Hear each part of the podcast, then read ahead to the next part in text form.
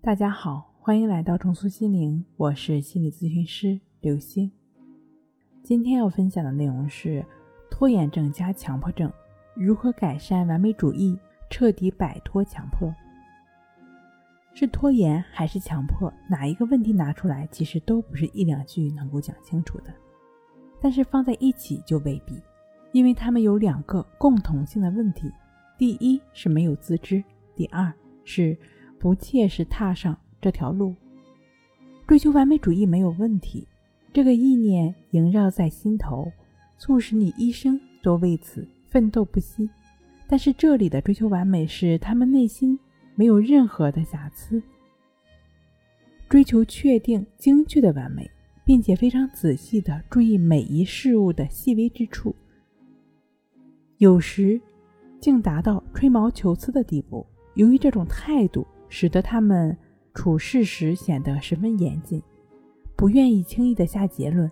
一旦选定某个目标之后，就十分投入。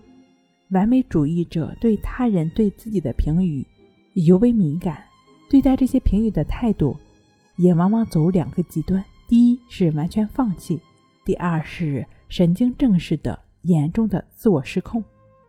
对于那些没有达到自我标准的事情，一方面走极端。情绪支配大脑，放弃。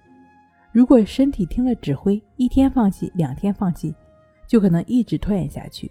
另一方面，如果一直纠缠自己不完美不放，就会出现反复检查、不断回忆、思考，出现强迫症状。如何放下对自己的锱铢必较，改善不完美呢？首先需要有自知，知道自己能做什么，不能做什么，对自己有客观的认识。